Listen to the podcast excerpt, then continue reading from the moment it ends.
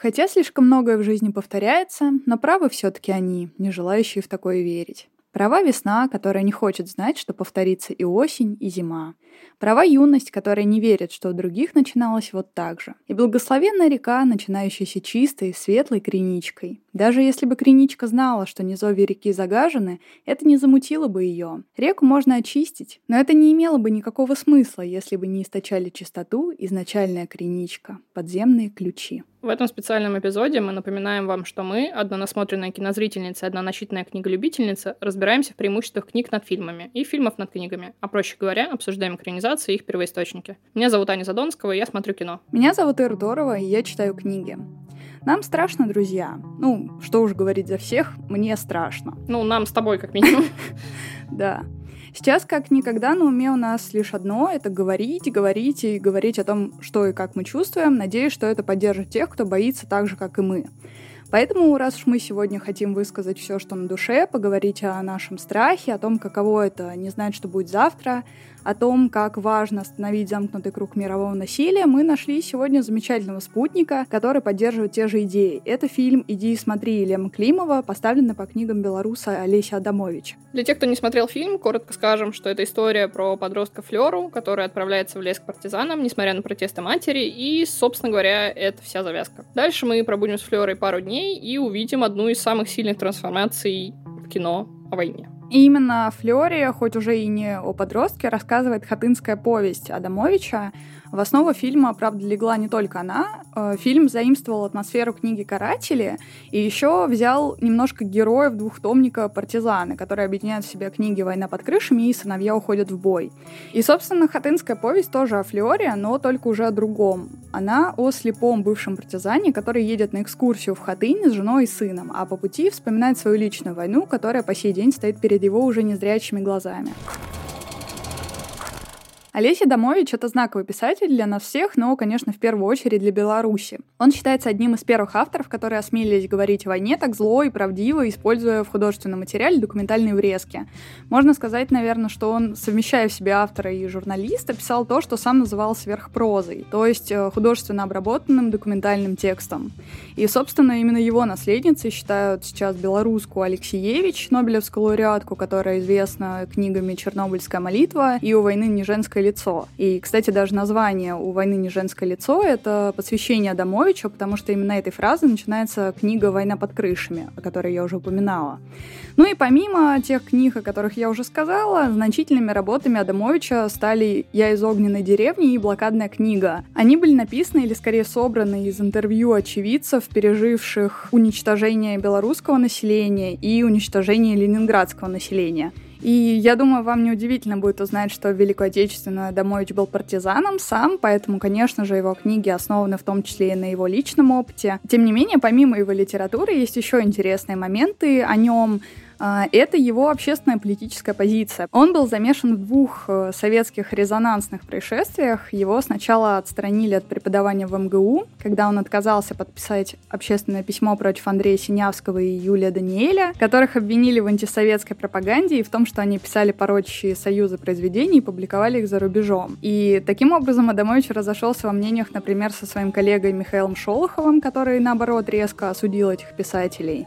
А второе, его горячее участие участие было в письме 42, тоже достаточно известным, который писатель подписал, наоборот, после расстрела Дома Советов, тем самым подтвердив, что он поддерживает Бориса Ельцина и просит остановить насилие, но, тем не менее, жестоко наказать оппозицию в рамках закона и даже передачи вроде 600 секунд закрыть. В этом, например, Адамович разошелся во взглядах с другим своим коллегой Юрием Бондаревым, автором «Батальона просит огня» и «Горячий снег». Ну, короче, гражданином Адамович был достаточно активным. Он, например, еще был причастен к созданию Белорусского народного фронта, еще к созданию общества «Мемориал», которое ныне у нас признано инагентом, и уже движется к своей ликвидации, но вроде как пока еще борется с ней. В 94 году Олеся Домович стратегически умер, просуществовав на планете одновременно со мной целых 12 дней.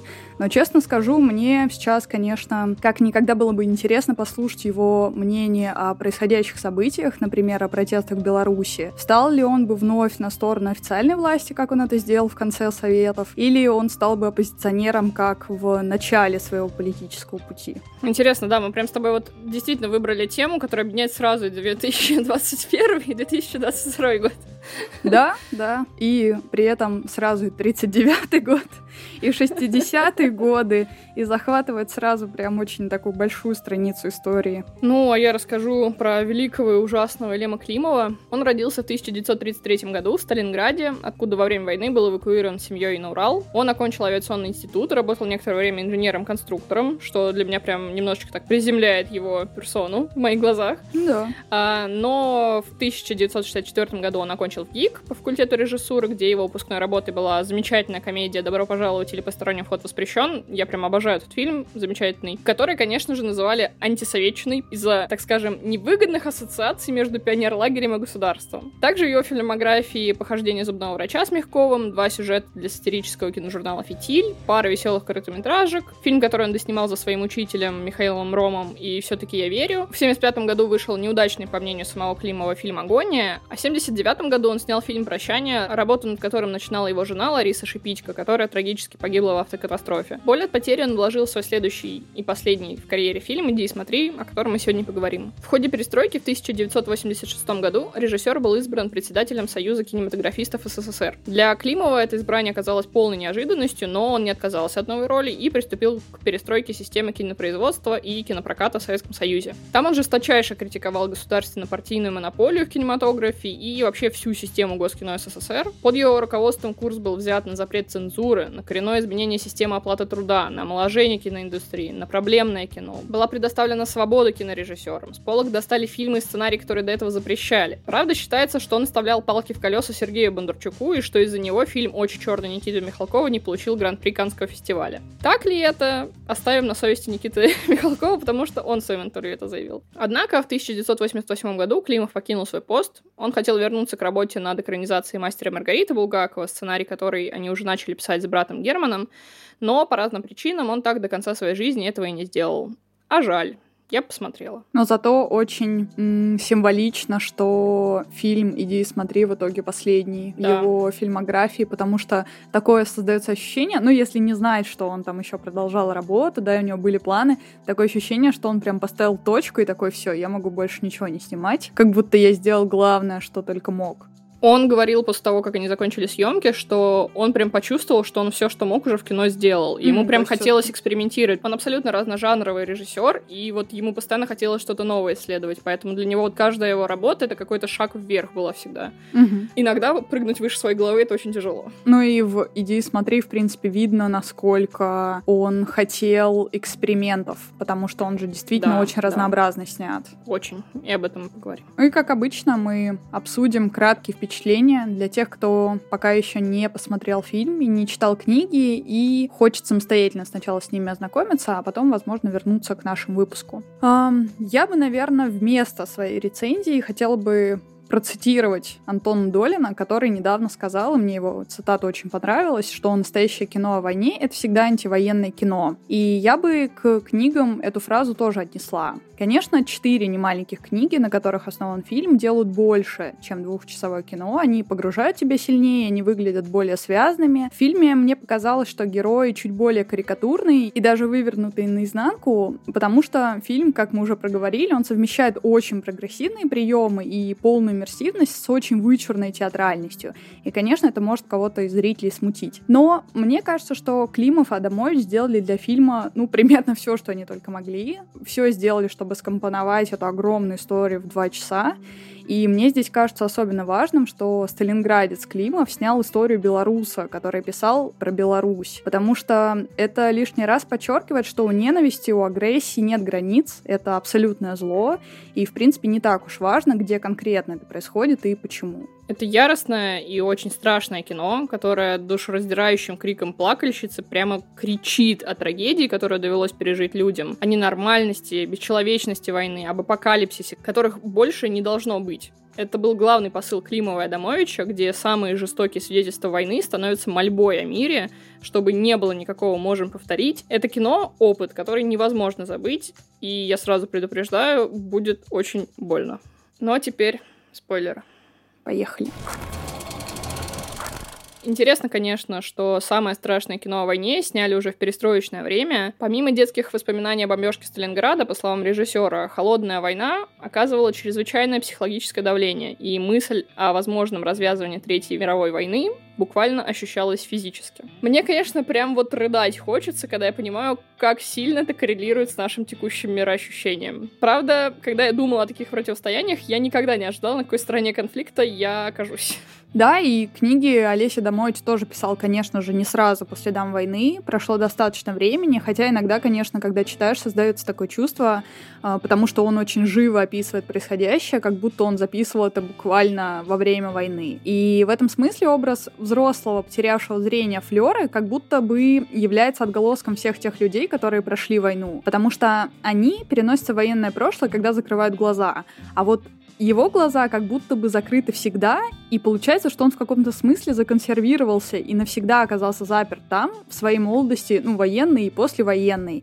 Я это, конечно, описываю в очень черных красках, да, вот этот, этот весь момент, но почему-то, я уж не знаю, как ему удалось, но почему-то Адамович нашел в хатынской повести место для надежды. Ее там, как ни странно, много. И мне кажется, что чем дальше, тем в его книгах этой надежды становилось все меньше и меньше. Если читать его работы в хронологическом порядке, становилось намного больше грязи и крови, потому что становилось намного больше документалистики, намного меньше художественного вымысла. Я думаю, что именно это повлияло на сценарий фильма, потому что фильм все-таки писался уже намного-намного позже его первых работ, и поэтому он как будто вместил в себя чуть-чуть надежды и весь остальной ужас, который был в последних работах Адамовича. Этот фильм действительно тяжело смотреть. Он снят так, чтобы тебе было тяжело и плохо нарочно. Длинные панорамы, субъективная камера, работа со звуком, крики, огонь, все выкручено на максимум и иглами залезает тебе под кожу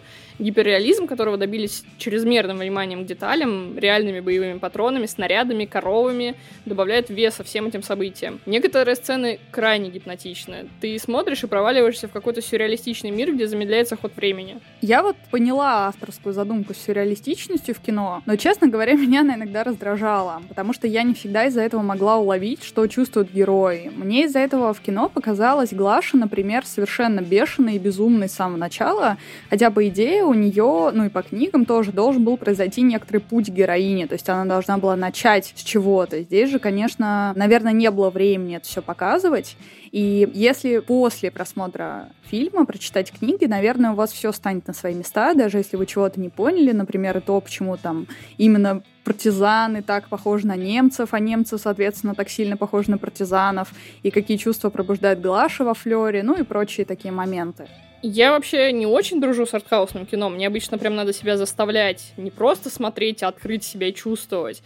Но здесь мне все эти полутона и недомолвки показались достаточно близкими. То есть мне удалось их считать. Они на меня нагнали еще больше страха, чем действительно страшные события, которые там происходят. Я даже не знаю, как вот объяснить вот эту самую жуткую сцену с Глашей и Флёрой в лесу, да, до бомбежки. Она, наверное, самая сюрреалистичная для меня была в фильме. То, как они там разговаривают и смотрят друг на друга, друга. Это какой-то вообще не от этого мира experience для меня да, был. Да, я согласна. Но, тем не менее, хоть мне все эти моменты не очень понравились, но некоторые кадры, на мой взгляд, удалось передать фильму просто идеально. Я представляю, насколько было тяжело добиться такого эффекта, потому что для меня, например, одним из самых страшных кадров, который прям по буквенно перенесен из книги, это закатившийся глаз умирающей коровы, в котором отражаются летящие снаряды. И это было очень неожиданно увидеть для меня после прочтения книги. Я специально не читала много до просмотра фильма, и я такая настоящая корова. Поняла это именно на этой уже сцене. Там невозможно не поверить, когда тебе реально у тебя корову перед тобой убивают. Меня, правда, больше всего напугала другая сцена. Это где Флёра и Глаша после обстрела лагеря приходят обратно в деревню Флёры, где он надеется увидеть свою семью, которая им поможет. Для меня она была самой жуткой и нагнетающей саспенс кадр с брошенными на полу игрушками, облепленными мухами, во мне какие-то титанические сдвиги произвел. А вскользь показанная потом гора трупов за сараем добила окончательно. Вообще довольно интересно, что Флёра из фильма — это, конечно, вообще не Флёра из книг. Это Толик из «Диалогии партизаны» Адамовича. Там такой же маленький пацан, идеалист, который абсолютно влюблен в партизанов, и чье мироощущение очень медленно, в отличие от фильма, переворачивается. Проходит очень много времени, прежде чем черное и белое станет для него серым и очень зыбким. И мне, конечно, тоже немножко в фильме этого не хватило, но, с другой стороны, может быть, я очень много хочу, если бы это был полномасштабный сериал, наверное, для этого было бы больше времени, чтобы раскрыть, а здесь мы буквально следом за Флёрой всего проходит несколько дней. И для меня в итоге фильм всю дорогу был, наверное, скорее не о трансформации человека, а о его уничтожении, именно моральном. Для меня это в итоге исправило только финальная нарезка со стрельбой в Гитлера. То есть это был для меня эпизод о том, что ты не можешь злом исправить причиненное зло, даже если тебе очень хочется. И любая злость и месть, к сожалению, не сделает лучше никому. Даже тебя самого она никак не излечит. Тут интересно для меня было то, что Флёр действительно сам не замечает, как меняется, потому что это настолько скоростным поездом мимо него все эти события проносятся да. за буквально там 2-3 дня. Это очень похоже на 1917. Ты действительно просто вот следуешь за человеком неотрывно, ты даже просто вздохнуть не успеваешь. Я вот не знаю, насколько должно быть крутое и сильное кино, вот такое, как «Иди смотри», что вот сейчас оно смотрится даже еще более прогрессивно на фоне того же 1917. Я, кстати, на что оно этом... прогрессивное кино. Я об этом хотела сказать, особенно вспоминая те кадры именно из глаз Флёры, когда ты видишь, ну, буквально как в компьютерной игре, ты видишь его глазами, и при этом очень интересно, что использованы это не только из глаз Флёры ты смотришь, ты часто смотришь из глаз других героев, и ты даже не совсем понимаешь, как камера переходит между ними, потому что ты весь в процессе просмотра. Это, конечно, очень талантливо снято. Хотя, наверное, на тот момент, мне кажется, не всем зрителям была бы понятна такая съемка, и такие художественные приемы, потому что, мне кажется, это было очень резало глаз, это было слишком в новинку. Ну, этот фильм, в принципе, снимали так, что да, он может кому-то не понравиться. Ну, он, скорее да, всего, большинству не понравится. Но мы обязаны это сделать, чтобы оставить после себя наследие. Название фильма первоначально было «Убейте Гитлера». Казалось бы, что может быть очевиднее. А, и, конечно же, оно было перечеркнуто цензурой. По словам Климова, он просил брата заглянуть в Евангелие уже прямо вот по пути, когда они ехали на очередное заседание по поводу фильма. И там в Откровении Святого Иоанна про апокалипсис он нашел этот рефрен, который про всадников. Я думаю, большинство его знают, потому что он очень часто упоминается в культуре и в кино в частности. Цензура вообще очень сопровождала Климова по жизни. Я же уже говорила, что его самый первый фильм, его выпускная работа из ГИКа, даже ее пытались снять с проката. Один из его фильмов вышел в тираж 25 экземплярами. Пострадал человек, поэтому он так боролся против нее. Но так как «Зайди и смотри», он ни за один фильм не дрался. Фильм называли пропагандой эстетики грязи, ругали чрезмерный натурализм и смакование насилия. И из одной сцены, которую, правда, не удалось снять, даже в сочувствии немцам. Приду здесь еще одну маленькую цитату Климова по поводу этой сцены. Он рассказывает про то, как он ее защищал перед комиссией, но это все равно не сложилось. Маленький конкретный человек, которого послали на бойню, страдает вне зависимости от того, какую историческую силу его вынуждают представлять. Я оставлю эту цитату без комментариев. Это, кстати, для меня самая, наверное, интересная и самая животрепещущая тема про Адамовича, несмотря даже на то, что э, это и так выдающая литература, но вот именно книга «Каратели», она для меня была переломной, потому что она как раз исследует сам феномен коллаборационизма, карателей, как так получается, что человек обращается против своих же, и что им движет, и как он оправдывается после этого. Это очень интересная книга. Достаточно любопытный есть эпизод, которого в фильме нет, и, наверное, хорошо, потому что я ей-богу не представляю, как бы его можно было снять.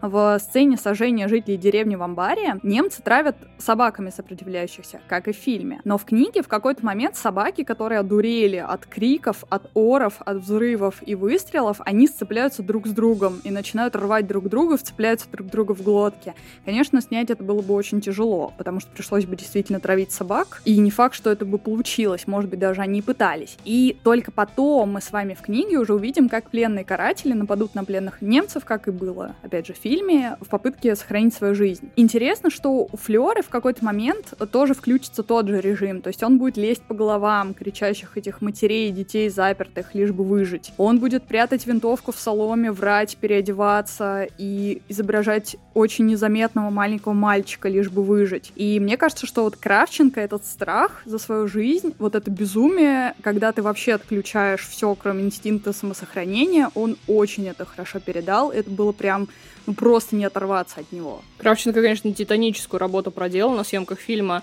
Интересно, что он, как Джонни Депп, отправился на пробу, чтобы поддержать друга, а по итогу он так поразил комиссию, что те сами ревели над его этюдом. Он сидел на жесткой диете, его чуть не задавила падающая корова. Его облепили психологами, даже пытались подвергнуть гипнозу, но вроде как он сказал, что он на него не сработал. Также в фильме снималось много непрофессиональных актеров, и Климов очень переживал, что заставляет их заново прожить ужасы войны. Ну и как бы как тут не переживать, когда ты для достоверности пускаешь слух, что в сарае их реально могут сжечь, и когда стреляешь рядом с ними воздух боевыми патронами, ну, действительно, как бы перед ними не почувствовать себя немножечко виноватым. Да, и мы знаем истории, когда на съемочных площадках э, разные маневры кончались действительно гибелью людей, так что было, я думаю, очень опасно на этих съемках, так или иначе. Цена искусства, да, у них там были какие-то безумные, конечно, вообще вещи, они же действительно лежали под этими трассирующими пулями, когда они эту сцену с коровой это снимали. Mm-hmm. Они там какое-то себе укрытие кое-какое сделали, но все равно, мне кажется, это было недостаточно для техники безопасности. Сейчас такой фильм, конечно же, снять вообще невозможно. Ну, просто запретят, конечно, да. снимать такое, потому что все будут под угрозой интересно про психологичность и вот эту сюрреалистичность, потому что помимо всего, о чем ты говоришь, да, что меня также напугало и очень расстроило, меня очень заинтересовали сцены с Айсом в лесу. Они для меня были максимально непонятными, страшными. Очень интересно, опять же, как это все снимали. И я считаю вообще находкой фильма, потому что в книге это, если упоминалось, то совсем вскользь, то, что не только люди, но и природа возмущается происходящему в фильме. То есть там беснутся животные, там дико кричат по ночам птицы. И даже Аист этот в фильме, он такой жуткий, он такой зловещий, он как будто какой-то сам всадник апокалипсиса, который следит за Бледный. героями. Да.